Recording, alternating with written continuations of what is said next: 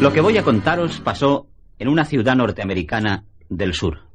En una vieja casa, una humilde chabola del barrio negro, vivía una mujer viuda con su hijo Tim. ¡Mami! ¡Mami! ¿Qué te pasa, Tim? Nada, mami, no ha sido nada. ¿Has vuelto a tener pelea en la escuela? Hemos jugado al fútbol. Los del otro bando enfadados porque ganábamos el partido me han llamado negro. Hijo mío. Es que yo soy negro, mami. Lo eres, Tim. Como lo era tu padre. Como lo soy yo. Entonces tenían razón al llamarme negro. Sí, claro.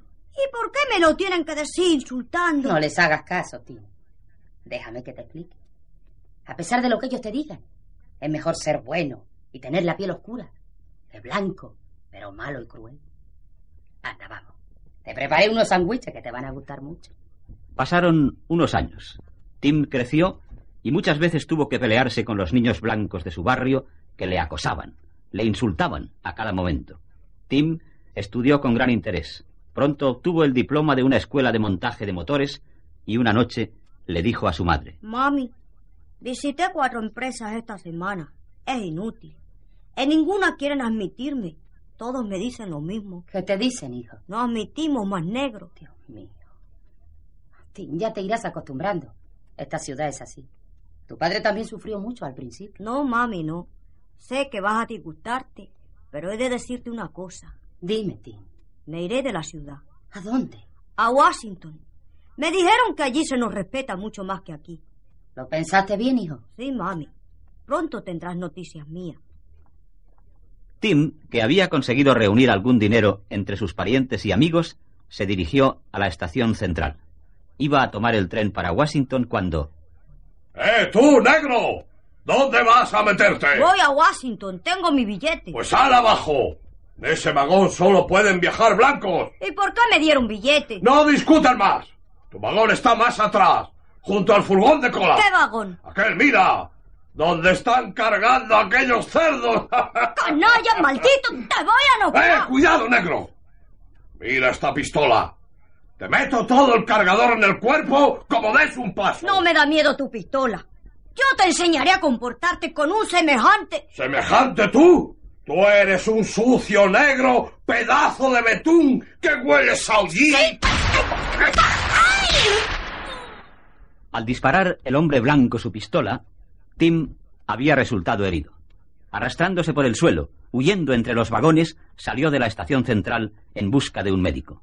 Pero al verle tan sucio y ensangrentado, nadie quería socorrerlo. Pasó junto a un muchacho que estaba pintando de blanco una pared. Tú puedes hacerme un favor, muchacho. Vaya un negro este. Pareces un animal del zoológico. Quería que me dijera dónde puedo encontrar un médico. Yo que sé dónde hay un médico, Betún. Vete ya de aquí, negro. Negro yo.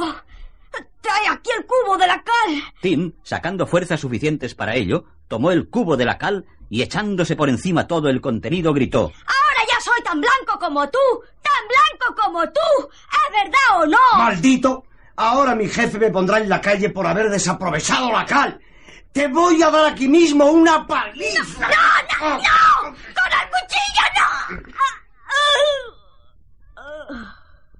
El muchacho blanco había sacado de su pantalón vaquero una pequeña navaja, y con ella había herido a Tim a dos dedos de donde tenía el balazo.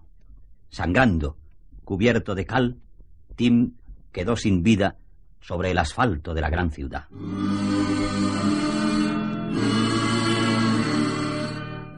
De pronto, las notas de una vieja canción que ya cantaban los antiguos esclavos recogiendo algodón en los campos de Atlanta inundaron el aire.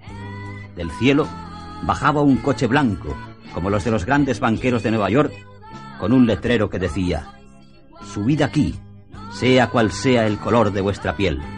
En mi ciudad todos sois iguales. Era la canción que le había enseñado su abuelo Ezequiel.